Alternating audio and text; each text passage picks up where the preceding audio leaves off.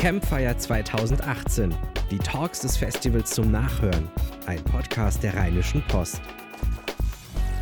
Rainer Lörs, ich, ich freue mich. Hier, hier geht es jetzt gleich weiter mit dem Kölschen Grundgesetz. Du bist der Redaktionsleiter von, von RP Online. Ähm, wieso thematisieren wir Köln hier? Ähm, naja, oh, du willst es selber festhalten, ne? Du bist so ein eifersüchtiger Typ, ich merke schon. Ähm, naja, das Kölsche Grundgesetz, das gilt ja so zumindest in Ansätzen auch hier äh, auf dieser Rheinseite und in dieser Region von Nordrhein-Westfalen gilt es nicht für uns alle, für uns Rheinländer. Kütt wie kütt, hätten noch immer Jotje Jange.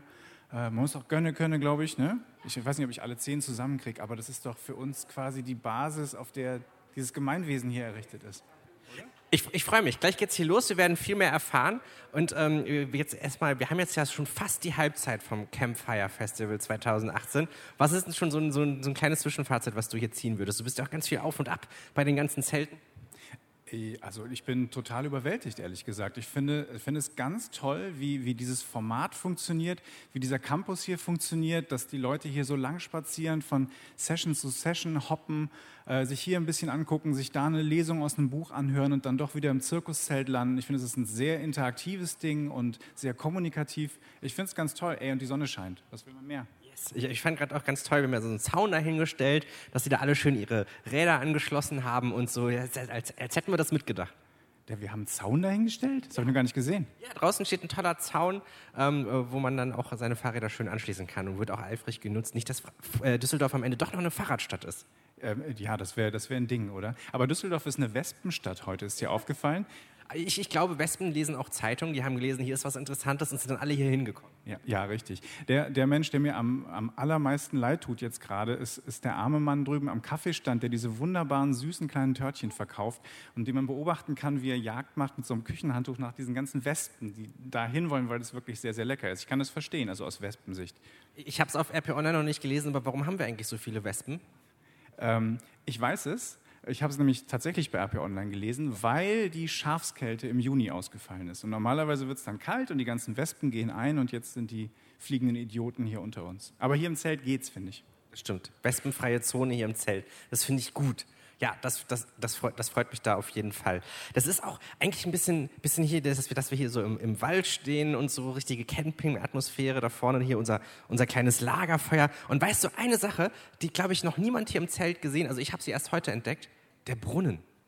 Der Brunnen, ja, in der Tat. Äh, neben der Bühne, eigentlich, äh, da, äh, äh, das ist ganz komisch, wenn ich hinter dir hergehen muss. Ja, dieser Zimmerspringbrunnen sollte eigentlich auf der Bühne stehen. Man musste ihn mit Wasser füllen und, und wir wollten, dass es so ein bisschen plätschert und dass so ein bisschen Bach im Wald und so und Atmo. Und dann, dann hat die Kollegin Wasser reingefüllt und dieses Ding hat unten ganz viele Löcher und das Wasser lief direkt raus und es gab eine sehr große Pfütze direkt über der Technik, die unter dieser Bühne versteckt ist. Das war die erste kleine Katastrophe, die es gestern gab und ist aber sehr, sehr souverän und professionell abgewendet worden. Es ist nichts kaputt gegangen. Das ist gut. Und vor allem, wenn du hier ein Plätschergeräusch hattest, das Problem ist, der Toilettenwagen ist am anderen Ende der Wiese. Das ist also Dramen. Also gut, dass er da, da steht, er ist schön, wir würdigen ihn und vielleicht haben wir dann im nächsten Jahr einen stillen Brunnen. Gibt es stille Brunnen? Die sind tief. Stille Brunnen sind tief. Ja, weiß nicht. Hast du eigentlich schon gegessen? Nein, nein, nein. Was kannst du empfehlen? Ich, hab, ich warte noch gerade eben eine riesige Schlange an dem Cateringwagen und ich wollte so gerne so einen Elsässer Flammkuchen haben, weil das sieht echt gut aus. Ich glaube, die machen richtig gute Sachen und es ist sehr voll da hinten. Jetzt gerade ist, glaube ich, so ein bisschen Mittagessenzeit und wir haben Rush Hour an der Flammkuchenfront. Nachher. Ich, ich nehme, glaube ich, eine Portion Pommes. Ich habe gehört, die sind auch gut, ne? Ja, also da hören wir schon von, von, von unserer äh, Fachpommes-Jury, dass, das, dass die schon mal genehmigt sind. Das ist super. So, also noch, wir können auch ein bisschen Housekeeping machen. Hashtag ist Campfire 2018. Da ist gut was los. Du, du liest ja jeden Tweet immer. Ich lese und retweete jeden Tweet. Ah, einmal von Rainer Lörs geretweetet werden. Das ist toll. Ähm, und äh, wenn ihr möchtet, könnt ihr euch natürlich auch schon mal auf campfire.rp-online.de umschauen mit all den Aufbereitungen, die wir schon bisher hatten. Also das ist da, glaube ich, schon mal eine, eine, eine, gute Sache. Und da muss ich echt sagen, das Redaktionsteam, die machen da einen super Job. Also es ist echt beeindruckend, wie viel Output die haben und was die da alles unterbringen. Ja, Hölle. Höllenjob gestern von, von früh bis spät und heute auch wieder. Drüben in unserem Redaktionszelt, wo unsere Live-Redaktion für den Campfire Campus steht. Äh, man muss dazu sagen, es sind äh, vier Kollegen von der RP Journalistenschule, die da zusammen mit unserem Kollegen Henning Bulka den Laden schmeißen. Und sie machen das wirklich mega, mega gut. Vielen Dank nochmal an der Stelle. Hast du eigentlich schon von unserem Zirkusmikro erzählt? Das, wurde, das fand ich toll bei der Session, wem gehört Düsseldorf? Die Leute haben sich wirklich einfach angestellt und äh, hinten äh, und, und, Fragen gestellt und was mit eingeworfen. Das ist, das ist echt toll. Und ich bin jetzt gleich gespannt, wenn es in wenigen Augenblicken losgeht, mit äh, wie das Kölsche Grundgesetz den Journalismus hilft. Ähm, also kommen Sie ruhig rein, setzen Sie sich schon mal hin, wir, wir, wir plaudern uns schon mal warm und dann äh, wird das, glaube ich, dann auch nochmal eine, eine, eine, eine, eine gute Sache, wenn es dann gleich losgeht. Also das, das, das Mikrofon äh, an der Stelle finde ich immer lustig, äh, dass lustigerweise immer erstmal jemand eine Frage stellt, total klein ist und dann eine Person, die total groß ist. Und dann mal, wenn man das umstellt. Äh, ja, äh, ist in der Tat so. Das Tolle an diesem Zirkusmikrofon ist, ihr müsst euch nicht irgendwie melden oder so und dann läuft jemand zu euch, sondern es steht immer da, wenn ihr eine Frage habt, stellt ihr euch einfach an dieses Mikro ran gerne am Ende der Session, aber wenn es ganz dringend ist, auch zwischendurch. Ihr werdet gesehen und ihr könnt uns dann beballern mit, mit euren Fragen. Und ehrlich gesagt, was wir bisher gesehen haben, waren es, waren es oft die unterhaltsamsten und interessantesten Momente von so einer Session, wenn Fragen aus dem Publikum kommen. Also immer sehr, sehr gerne. Heute ist ja auch so ein, so ein besonderer Tag, für, vor allem auch für die RP Düsseldorf, weil heute ein neuer Lokalteil erschienen ist und auch die neue Titelseite, ich sag mal Startseite bei der Zeitung, was macht keinen Sinn. Ne? Also äh, auch neu, ganz die Homepage, die Homepage der Zeitung, äh, ganz neue Optik. Ähm, und ähm, ich, ich äh, bin, bin, bin, gespannt, draußen wird schon gesprochen, wie es ankommt, was gut funktioniert, was den Leuten nicht so gefällt. Das finde ich auch schön, dass da die Chance genutzt wird. Hast du es gesehen eigentlich schon? Nein, leider nicht. Du? Nein. Wir reden also über etwas, womit wir uns überhaupt nicht auskennen gerade. Wie der Blinde von der Farbe. Willkommen im Journalismus. Ja, genau, so, so sind wir. Nee, ich habe noch keine RP in der Hand gehabt und hole das aber gleich nach. Ähm, Daniel, worauf warten wir eigentlich gerade? Wollen wir einfach loslegen? Ja. Ich, also ich freue mich jetzt wirklich, weil ähm, das jetzt eine, eine, eine schöne Gelegenheit ist. Ähm, also ähm, äh, jetzt können wir einfach mal nach diesem harten Thema künstliche Intelligenz und wie das den Journalismus verändert. Jetzt gibt es ein bisschen was zum, zum Durchatmen, zum Unterhalten, aber auch zum Nachdenken. Genau, es kommt jetzt was äh, fürs Herz. Gesa Meyer, äh, Chefredakteurin von Watson.de aus Berlin, extra hierher gekommen. Aber man muss sagen, Gesa Meyer ist Urkölsche und vor langer Zeit vom Kölner Stadtanzeiger in die große weite Welt des Journalismus gezogen und ist eine sehr rheinische Seele und erzählt uns heute was über wie das Kölsche Grundgesetz dem Journalismus hilft. Gesa Meyer, herzlich willkommen. Vielen Dank. Du, war, du hast, Gesa, beim Kölner Stadtanzeiger äh, volontiert, äh, Spiegel Online, Bento zwischendrin gemacht und jetzt rockt ihr Watson.de. Und ich freue mich sehr, was wir jetzt von dir für einen Impuls bekommen. Ich würde sagen, the stage is yours. Dankeschön. Ähm, herzlich willkommen. Äh, falls Sie sich fragen, was das für eine Person ist, äh, die nach Düsseldorf kommt, um bei einem Event der Rheinischen Post darüber zu sprechen, wie die Kölner mal wieder alles richtig machen. Ähm, dann auch zu Recht. Das ist ein bewährtes journalistisches Stilmittel, die Provokation. Ich würde sagen, heute hat das so mittel funktioniert. Ähm, ich sage es auch ganz ehrlich, mein Puls war gerade schon einmal auf 180, weil meine Präsentation verloren gegangen ist. Aber was mich für diese steile These qualifiziert, ich komme nicht aus Köln, sondern ich komme aus dem Rheinland. Äh, ich bin in Bonn geboren, in Siegburg geboren, in Bonn aufgewachsen und bin dann zum Kölner Stadtanzeiger, pardon, Stadtanzünder, wie man glaube ich in Düsseldorf gerne sagt, ähm, ich habe da volontiert und gearbeitet, bin dann nach Spiegel, äh, zu Spiegel Online nach Hamburg gewechselt und im Exil schärft sich manchmal der Blick. Als ich heute Morgen in Düsseldorf aufgewacht bin, ähm, war ich ganz milde gestimmt und habe gedacht, ach, das Rheinland, es fehlt mir. Und ähm, damit das auch gleich geklärt ist, ich äh, bin FC-Fan. Stark. Ähm, sind wir aber in der Unterzahl, wie ich jetzt gerade merke. Was, ähm, wofür brauchen wir überhaupt Hilfe? Warum muss das Kölsche Grundgesetz einmal mehr bemüht werden? Der Journalismus ist in der Krise, ist so ein Satz, den hört man ganz, ganz oft. Ähm, oft genug äh, kann man das in zwei Punkte zusammenfassen. Zum einen, alles ändert sich. Zum zweiten, nichts ändert sich. Deswegen bemühe ich heute mal elf Artikel, die so ein bisschen helfen sollen und zeigen sollen, wie wir eigentlich arbeiten und ähm, wo man vielleicht auch mal den Blick noch mal schärfen kann auf das, was man tut den ganzen Tag. So. Erster Artikel, at S wie at S. Sie müssen jetzt selbst einmal sagen, brauchen Sie noch die Übersetzung? Äh, soll ich das laut vorlesen oder sind wir hier unter uns? Okay, sehr schön. Ähm, unsere Aufgabe als Journalisten ist es vor allen Dingen, Dinge klar zu benennen. Ähm, sagen, was ist, ist ein ganz berühmtes Zitat von Rudolf Augstein und das trifft auch sehr zu. Sagen, was ist, nicht sagen, was scheint, nicht sagen, was Behörden behaupten und Institutionen. Ähm, ich habe da ein Beispiel mitgebracht, gerade wenn wir jetzt auf die Demonstration in Chemnitz gucken, ähm, wo es Ausschreitungen gab, äh, wo selbst Ministerpräsidenten sagen, ähm, seriöse Informationen bekommt man doch vor allen Dingen durch die Polizei. Ähm, die Polizei hat am Montag zum Beispiel ähm, getwittert, die, die Ausschreitungen, die es da teilweise gab, es sei alles äh, ähm, größtenteils friedlich. Die Bilder, die unser Reporter vor Ort gemacht hat, haben das Gegenteil gezeigt.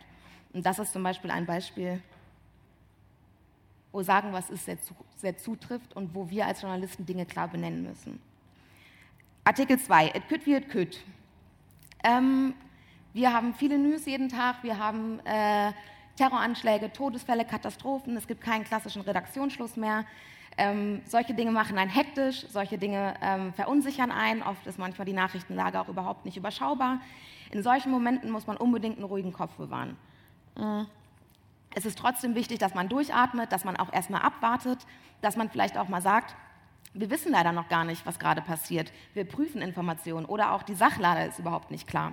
Deswegen haben zum Beispiel viele ähm, Redaktionen sind dazu übergegangen, in solchen Momenten Berichte zu machen, was wir wissen und was wir nicht wissen. Und das ist, finde ich, eine Transparenz, die ähm, sehr gut zu It Could wie It Could passt. Ähm, außerdem müssen wir natürlich aufpassen, dass wir uns in diesen Momenten nicht ähm, von Stimmungen mitreißen lassen, dass wir nicht auf apokalyptische Szenarien aufspringen, dass wir die ganze Schwarzmalerei, die damit vielleicht verbunden ist, auch irgendwie erstmal mit einer gewissen Ruhe entgegentreten. Was mich zu Artikel 3 bringt es hätte noch immer Jod Jange. Denn wir müssen auch ein bisschen Vertrauen haben. Ja, die Hitze, ja, Atomkrieg, ja, Trump, das sind alles Dinge, die ja manchmal Angst machen, aber etwas kritisch zu begleiten heißt halt nicht automatisch, dass alles immer, immer schlimmer wird. Und das ist natürlich irgendwo auch eine Verantwortung von den Medien. Es äh, ist unsere Verantwortung, dass wir nicht den Untergang vorhersagen, sondern dass wir verschiedene Szenarien aufzeigen. Und was davon letztlich eintritt, das liegt auch am Leser, am Zuschauer, was er mit den Informationen, die er bekommt, macht. Es gab in den letzten äh, Jahren einige gute Ansätze äh, zum Thema Constructive Journalism.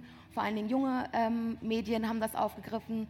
Ich habe ein paar Beispiele mitgebracht von den Kollegen von Bento, von den Kollegen von Z und auch aus meiner Redaktion. Good News. Weil es gibt auch wirklich gute Dinge. Es gibt Leute, die sich einsetzen. Es gibt Dinge, die sich zum Besseren verändern. Und es ist auch wichtig, das mal zu beschreiben. Artikel 4. Was fort ist es fort?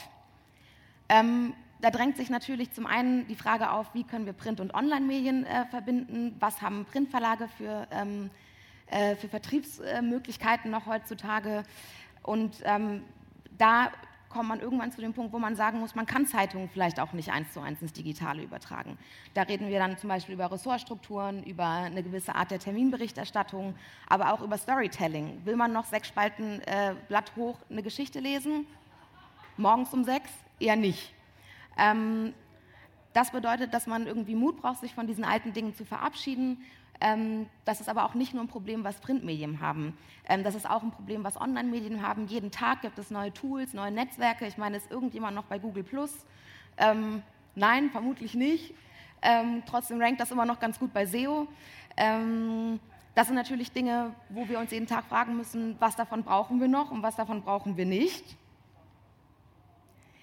Und das ist auch gleich das, gleichzeitig das Schwierige, weil viele Dinge ändern sich, aber es bleiben auch Dinge gleich. Zum Beispiel Nachrichten, ähm, immer noch ganz wichtig. Menschen, die morgens auf dem Weg zur Arbeit sind, wollen sich informieren. Sie lesen halt nicht mehr die Zeitung, sondern informieren sich am Smartphone. Es gibt auch ein anderes Leseverhalten. Ich habe das gerade schon angesprochen mit den äh, sechs Spalten Blatt hoch. Ähm, Im Endeffekt wollen wir unsere News morgens kompakt, wir wollen es portioniert. Die Menschen wollen auch Bilder dazu sehen, die Menschen wollen Videos dazu sehen, überhaupt Dinge sehen. Und das ist ja mittlerweile auch alles möglich. Die Leute wollen vielleicht auch Pushs, wo sie einfach nur in einem Satz informiert sind. Und all das sind natürlich Dinge, die sich auch erst entwickeln müssen ähm, und die auch uns anfordern, äh, jeden Tag neue Formate, neue Erzählformen zu finden. Ähm, ich habe da an der Stelle was mitgebracht, wie wir das in der Redaktion versuchen. Ganz viel geht da natürlich auch über Bildsprache. Das ist gerade bei uns ein ganz großes Thema. Wir versuchen eine eigene Bildsprache zu entwickeln bei Watson. Ähm, ich habe ein paar Beispiele mitgebracht. Das eine ist, ähm, aus einer Geschichte. Da ging es darum, wie männlich sind eigentlich die deutschen Ministerien, wo, was, was, man natürlich in einer einzigen Zahl erklären kann, was man aber auch vielleicht mal grafisch irgendwie darstellen kann. Ich finde, das ist uns hier ganz gut gelungen. Ähm, das war auch eine Social Card, die nachher auf Facebook äh, verbreitet wurde. Gleichzeitig, jede Redaktion kennt das, bei jedem Thema immer der gleiche Politikerkopf. Ähm, die, gleichen, die gleichen Menschen, die immer wieder auftauchen. Wie kann man es da schaffen, irgendwie trotzdem noch zum einen natürlich mit einer gewissen Leichtigkeit und Ästhetik, zum anderen aber auch irgendwie vielleicht mit einer witzigen Idee. Ich finde, das ist hier ganz gut gelungen ähm, bei Trump und Putin. Ähm, und das sind Dinge, mit denen wir uns natürlich irgendwie jeden Tag beschäftigen und auch beschäftigen sollten. Kenne man nicht, brauche man nicht, fort damit. Ähm, Artikel 6. Es gibt viele Neuerungen, es gibt viele Dinge, auf die muss man sich einstellen, die muss man lernen. Aber das heißt auch nicht, dass man jedem Trend hinterherlaufen sollte. Und das klingt jetzt vielleicht ein bisschen selbstverständlich. Journalistische Unabhängigkeit, Zwei-Quellen-Prinzip, kritisch bleiben, das sind alles sehr hohe journalistische Güter. Aber trotzdem ähm, ist das nicht selbstverständlich, wenn wir darüber reden, dass es vielleicht auch äh, dass es mittlerweile Fußballvereine gibt, die, ähm, die keine Journalisten mehr zu Pressekonferenzen zulassen, weil die zu kritisch berichtet haben. Wenn wir hören, dass die AfD ihren eigenen Newsroom plant, dann sind gerade diese Kriterien wichtig und es ist wichtig, dass man diese journalistische Urteilsfähigkeit behält und fort mit dem Rest. Ich habe noch mal ein Beispiel mitgebracht, gerade weil es so aktuell ist, zu den, ähm, zu den äh, Ausschreitungen in Chemnitz. Ähm, es ist auch heute noch wichtig, vor Ort zu sein. Und das ist, finde ich, eine ganz schöne Brücke zum Lokaljournalismus, wo man sehr, sehr viel zu Ort ist, äh, sehr, sehr viel vor Ort ist. Ähm, da konnten wir einfach dokumentieren. Unser Kollege Felix Husmann, nicht Hüßmann, ich, äh, das ist das westfälische stumme E, wie mir gesagt wurde. Ähm, und es ist auch wichtig, ja, in den sozialen Medien kann man sehr schnell Lügen und Falschmeldungen verbreiten, kann man sehr viele Gerichte streuen. Und es ist eben auch wichtig, vor Ort zu sein und genau dort in den sozialen Medien aber auch dagegen zu halten, zu dokumentieren und zu sagen, nein, so sieht es nämlich aus. Ähm, wir machen das auf Twitter, wir machen das aber auch auf Instagram, wir machen das auf YouTube. Das sind alles Orte, wo unsere Leser unterwegs sind. Ich sehe hier gerade, dass bei der Präsentation doch was auseinandergeflogen ist, aber gut, it could wie it could. Und außerdem, was willst du machen? Ähm, Artikel 7 ist ein bisschen mein Lieblingsartikel äh, des Kölnischen Grundgesetzes. Heißt das, Journalisten sind unfehlbar? Nein, natürlich nicht. Also äh, Sie kennen das vielleicht auch, Dinge gehen schief. Und wenn Dinge schief gehen, muss man auch den Mut haben, ähm, das zu korrigieren und auch zuzugeben. Und man muss Dinge transparent kommunizieren. Fehler unterlaufen, das ist äh, normal. Wir sind Menschen, wir sind keine Maschinen. Und gleichzeitig gehört es auch dazu, dass man an der Stelle das dann auch klar so benennt. Ich finde auch, und das ist vielleicht dann eher ein Branchenthema, dass wir eine Fehlerkultur brauchen, die nicht so vernichtend ist. Ähm, wenn wir zum Beispiel, wir hatten folgende Situation und äh, da öffne ich mich jetzt ein bisschen auf und gebe auch mal einen Fehler zu. Ähm, als Seehofer angedroht hat, zurückzutreten, gab es irgendwann eine Meldung von einer Nachrichtenagentur, die gesagt hat, er ist zurückgetreten und hat sich dabei auf einen Tweet berufen. Ähm, das haben auch einige Kollegen so rausgegeben. Ähm, und wir saßen ehrlicherweise auch mit dem Finger schon am Knopf und dann hatten wir Glück, weil jemand in den sozialen Medien gesehen hat, nee, ist es doch ein Fake. Und das sind natürlich ähm, Momente, die können jedem passieren, nicht immer aus Böswilligkeit, nicht immer, weil man irgendwie äh, mit der russischen Regierung zusammensteckt, sondern weil Menschen Fehler machen. Und ähm, in dem Moment bringt es überhaupt nichts, wenn man sich freut, dass andere Kollegen aufgesprungen sind. Ähm, ich finde, dass die Häme, mit der einem manchmal da begegnet wird, ähm, da Fehl am Platz ist. Warum brauchen wir diese gute Fehlerkultur? Damit wir auch nicht den Spaß am Ausprobieren ähm, ver ähm, verlieren. Weil im Endeffekt ist es so, nicht jeder Kommentar ist gleich stark, nicht jeder Kommentar ist gleich gut. Manchmal haut man ein bisschen daneben. Die Argumentation ist vielleicht doch nicht so spannend. Die Geschichte ist vielleicht doch nicht so spannend. Aber wichtig ist, dass wir uns diesen Raum beibehalten, wo das eben auch ein bisschen möglich ist, wo man, wo man es schafft, wo man weiß, wenn man was falsch macht, wenn man vielleicht auch irgendwo ein bisschen scheitert, es ist Raum dafür da und das heißt nicht das Ende aller Dinge. Jetzt wäre ein guter Moment, wo Sie Buh rufen könnten, wenn Sie gar nicht mehr weiterhören wollen. Mhm. Artikel 8. Marit Jod einfach nicht mit nicht so oft. Ähm, es gibt noch so eine journalistische Grundregel, die sagt, ähm, sei nicht langweilig. Es hört sich auch schon wieder so selbstverständlich an, niemand möchte langweilig sein. Wir alle wollen auch nichts Langweiliges lesen und trotzdem lesen wir wahrscheinlich alle viel zu viel langweilige Dinge. Ähm, Da kann man ganz gut gegenhalten, wenn man eine gute Idee hat, die gut funktioniert. Klar, ist es natürlich schön, wenn man die reproduzieren kann, aber im Endeffekt brauchen wir auch Räume, um neue Ideen zu entwickeln. Und wir brauchen diese Flexibilität. Wir können nicht einfach immer nur wieder wiederholen, was schon gut funktioniert hat. Und das ist natürlich schwierig auch im Alltag, wo man Schichtdienst hat, wo man ähm, gestresst ist, wo man früh aufstehen muss, spät aufstehen muss, irgendwas passiert. Aber es ist wichtig, dass man sich in diesem Moment diese Zeit nimmt. Und es gibt natürlich viele tolle Kollegen, zum Beispiel von der New York Times, die wird dann oft gleich herbeigezogen. Ähm, die hatten ein sehr tolles multimediales Projekt namens Snowfall. Da sitzen sehr viele Kollegen dann über einen sehr langen Zeitraum dran. Im Endeffekt geht es vielleicht auch mal darum, im Alltag zwei Stunden sich rauszuziehen, zusammenzusitzen und Ideen hin und her zu schmeißen. Und dann kommt vielleicht eine kleine Schneeflocke raus, aber die ist dann im Alltag entstanden und man wartet nicht von, von einer großen Geschichte zur nächsten großen Geschichte. Und dafür brauchen wir auch den Raum für die Kreativität. Ich weiß nicht, ob es hier Harry Potter-Fans gibt, ich hoffe sehr. Ähm, immer wachsam, würde äh, Matt I. Moody sagen. Artikel 9. Was soll der Quatsch? Ähm, es werden heutzutage sehr, sehr viele Dinge gesagt. Es äh, versteckt sich ganz, ganz viel aber hinter dieser Sprache und hinter den Wörtern, die da umhergeistern. Dinge wie Ankerzentrum, Masterplan, Asyltourismus. Ähm, diese Dinge müssen wir hinterfragen. Ähm, was steckt dahinter? Was sind das für Hülsen? Was sind das für Floskeln? Ähm, was verharmlost das vielleicht auch? Und ich finde gerade Asyltourismus ist ein gutes Beispiel. Das erzeugt irgendwo ein Bild im Kopf von Menschen, die hier mit Koffern ankommen, um sich an den Strand zu legen. Sowas muss man auch greifen und auch die Banken sagen wir, da muss man zeigen, das ist nicht so und das muss man richtigstellen. Und das ist auch unsere Aufgabe. Ähm, wir hatten gerade schon darüber gesprochen, dass man vielleicht nicht immer direkt die Antwort hat. Manchmal reicht es auch schon, die eine richtige Frage zu stellen und dadurch eine Debatte anzustoßen. Und diese Debatten kann man anstoßen durch klar, klassisch Kommentare. Man kann aber auch einfach mal äh, ein Thema setzen, was vielleicht kontrovers ist. Was uns sehr wichtig ist, dass wir diese Debatten dann auch begleiten, dass es einen Dialog gibt, dass es einen Austausch gibt. Wir sagen immer, bei uns wird zurückkommentiert, ähm, weil wir alle auch mit Namen und als Autoren natürlich unsere Geschichten begleiten. Wenn es Diskurs gibt, versuchen wir davon zu erzählen. Ähm, das sind alles Dinge, die ich unter Artikel 9, was soll der Quatsch, zusammengefasst habe. Und dass Friedhelm Funkel hier aufgebaut ist, ist äh, aufgelistet ist, ist kein Zufall. Ich habe noch ein anderes Beispiel mitgebracht, ähm, ein Format, was bei uns sehr gut läuft, was wir auch nicht so oft machen dürfen, was er sagt, was er meint. Hier mit dem ähm, Herrn Lindner. Ähm, das sind vielleicht auch nochmal neue Storytelling-Formate, wo man sowas machen kann, vis-à-vis -vis von dem klassischen Kommentar. Ähm, Artikel 10, dringste Ene Matt. Ich hatte gehofft, dass sich jetzt hier vielleicht so ein Chor irgendwie äh, auftut, äh, aber ich habe vergaß, wir sind in Düsseldorf. Ähm, ich finde, dass, ähm, dass man auch Erfolge feiern muss. Im Journalismus sagt man oft, wenn du keine Kritik kriegst, dann ist das Lob genug. Und ich finde, das stimmt einfach nicht. Ich finde, wenn Kollegen tolle Arbeit leisten, ich finde, wenn bei uns jemand in der Redaktion eine tolle Arbeit leistet, dann muss man auch sagen, das war richtig gut, sei stolz auf dich. Ähm, außerdem der Austausch mit Kollegen und Redaktionen. Ich finde immer, wenn man sich mit Kollegen über seine Arbeit austauscht, hat das äh, zwei total tolle Effekte. Zum einen merkt man manchmal, manche Dinge laufen überall gleich schlecht. Im Idealfall merkt man auch, manche Dinge laufen bei mir gar nicht so verkehrt.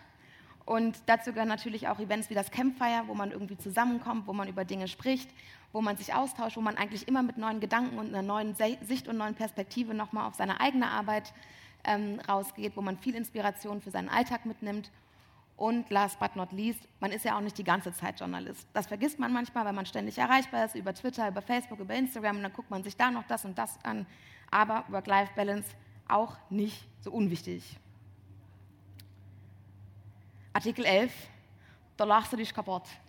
Ähm, über sich selbst lachen. Das ist noch so eine, so eine Sache, ähm, die, finde ich, zum Leichtigkeit des Seins gehört ähm, die dafür sorgt, dass man Spaß bei der Arbeit hat. Das Gute an Spaß bei der Arbeit ist, dass man vermutlich auch äh, es ein gewisser Spaß beim Leser gibt. Zum anderen, ähm, Unterhaltung wird bei uns groß geschrieben. Wir haben ein eigenes Spaßressort. Unterhaltung ist, finde ich, manchmal in Deutschland ein bisschen ein Schimpfwort. Ähm, es gibt irgendwie wenig zwischen Jan Böhmermann und Promi Big Brother. Beides ist auch unterhaltsam, aber ähm, manchmal kann man auch einfach über einen lustigen WhatsApp-Witz lachen. Ich habe einen mitgebracht den ich persönlich sehr unterhaltsam fand.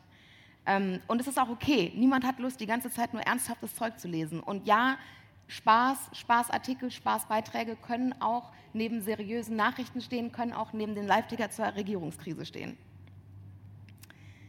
damit sind wir schon beim Ende des Kölschen Grundgesetzes und hoffentlich am Anfang eines neuen Journalismus.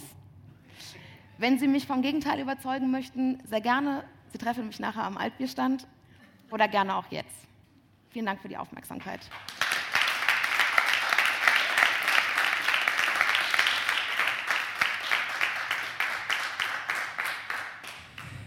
Fragen, Anmerkungen, da ist unser tolles Mikro. Einfach hingehen ähm, und dann gucken wir mal, ob wir noch äh, ein paar neue, das Kölsche Grundgesetz erweitern können oder so. Ob ich noch Security brauche, ja. Ja, die stehen draußen. Aber das ist ja, es ist mir aufgefallen bei der Security hier auf dem Gelände, äh, das ist hier so friedlich, die trauen sich nur gemeinsam übers Gelände zu laufen. Ich weiß nicht, ob es Ihnen aufgefallen ist. Das ist doch eine schöne Sache.